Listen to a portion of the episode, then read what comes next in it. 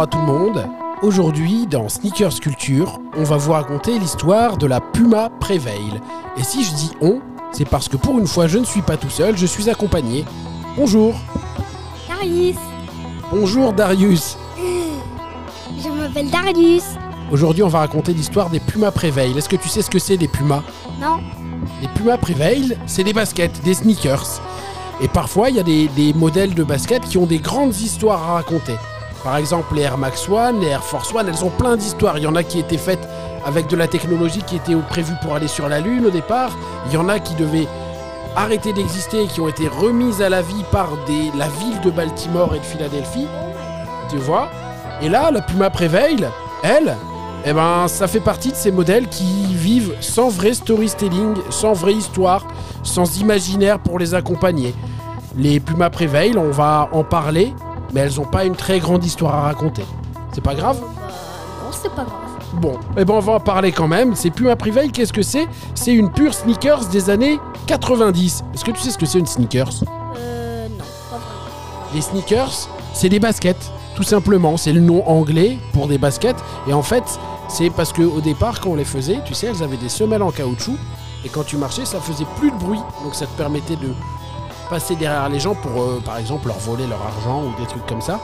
Et en anglais, ça, on dit ça to sneak. Donc sneakers. Oh my god. Exactement. Oh my god. Les Puma Prevail, donc une semelle chunky, un profil running, une superposition de matière et un avant-pied en vinyle. La Puma Prevail coche toutes les cases du modèle type des sneakers des années 90. Les années 90 Oui, c'était bien les années 90, t'as connu toi? Non.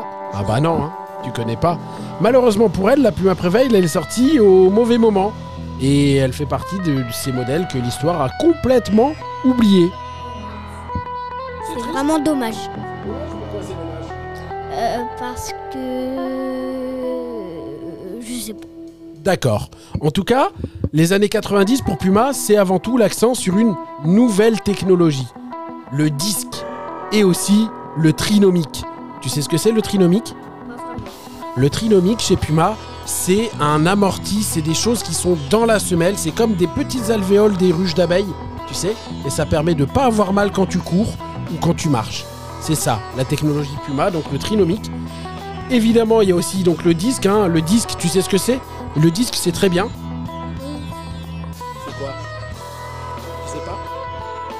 Le disque, en fait, c'est un petit rond que tu tournes pour serrer tes chaussures. Il n'y avait plus de lacets sur les Pumas à l'époque. Tu tournais le rond et ça serrait ta chaussure et elle tenait bien à ton pied. Ça serait bien sur tes baskets, ça. Ouais. Eh ouais, c'est vrai, Puma, si tu nous écoutes, tu peux en ressortir. Mais en tout cas, dans la course à la technologie, hein, il y avait le pump de Reebok, l'air de Nike à ce moment-là. La communication de Puma se concentre autour du trinomique. Et forcément, la Prevail, même si elle en est équipée, n'est pas mise en avant directement dans les publicités de Puma à l'époque. Die neue Puma-Technologie. Trinomic. Das Sportschuhsystem mit den drei Vorteilen. Erstens, Komfort durch Dämpfung. Zweitens, Sicherheit durch Stabilität.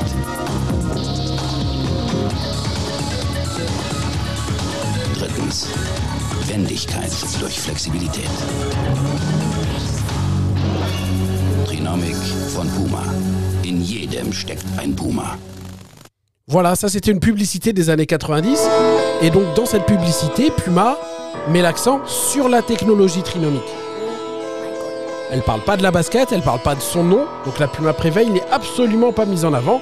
Et de toute façon, ce n'est pas du tout la seule de chez Puma à être équipée de la technologie trinomique. Pourtant, c'est un modèle qui a un amorti soigné. Forcément, hein, le logo trinomique explique bien que toute la technologie est présente dans la paire, à l'arrière et également devant, hein, pour assurer un meilleur amorti. Et comme tout bon modèle de sneakers des années 90, la Puma Prevail se ca- caractérise par sa superposition de couches. Est-ce que tu sais ce que c'est une superposition de couches? Pas vraiment. Une superposition de couches, c'est plein de petites matières qui viennent les unes sur les autres pour faire en sorte que ta basket elle soit jolie. Regarde, tu peux la voir ici, la Puma Prevail. Tu la vois là? Qu'est-ce que t'en penses? C'est très très beau. C'est très très beau une Puma Prevail pour Darius. En tout cas, on retrouve pas mal de matières. Il y a du cuir suédé, du mesh, du vinyle. Mais à part, ça, il n'y a pas grand chose à ajouter sur ce modèle. C'est une sneakers qui a complètement disparu des archives. Pour trouver des informations sur la Puma Prevail, Eh ben, il faut se lever tôt, hein, ça c'est sûr. Le modèle n'est évoqué dans aucun des grands livres de la sneaker sculpture. J'ai regardé dans tous les livres que j'ai ici, tu vois. Il y a personne qui en parle. En tout cas, euh, Puma n'a pas non plus fait de publicité dédiée au modèle. Ça, c'est encore compliqué, mais c'est ce qu'on disait tout à l'heure par rapport à- au trinomique. Puma, à l'époque, parlait surtout de la technologie plus que de la paire en elle-même. Mais bon, le site institutionnel de Puma, celui sur lequel on retrouve toute la communication de la marque, ne cite pas une seule fois le nom du modèle. Et ça, c'est bien malheureux.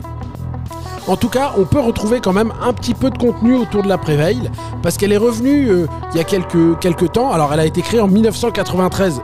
Oh my god, c'était il y a longtemps ou pas? Bah, c'était il y a 29 ans. Oh my god. T'imagines, t'existais pas. Oh, j'étais même pas dans le ventre de maman. Même pas. En tout cas, elle a été créée en 93 et euh, il est revenu ce modèle donc en, en 2017. Il y a eu une collaboration avec Trapstar, mais il n'y a pas eu quand même beaucoup d'histoires racontées autour de la marque, du modèle pardon. Pourtant, Rihanna aussi a travaillé sur ce modèle à l'époque en 2017 où il y avait le lassage beau qui, explosait. C'est ce lassage sat- satiné comme ça.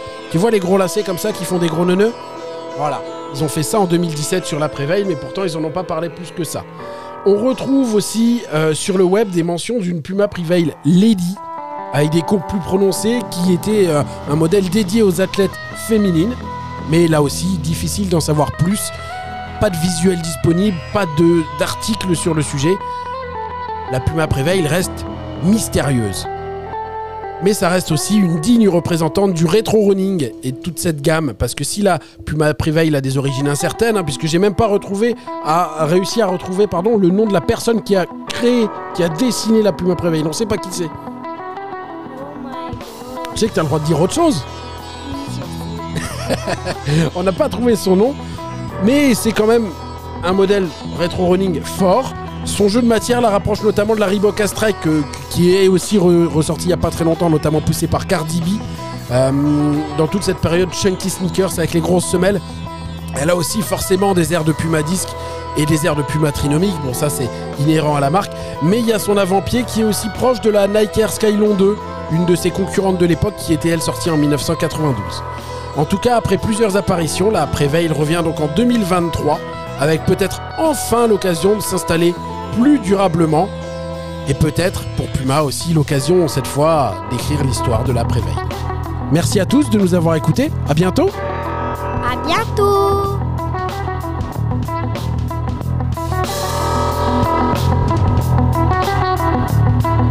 Música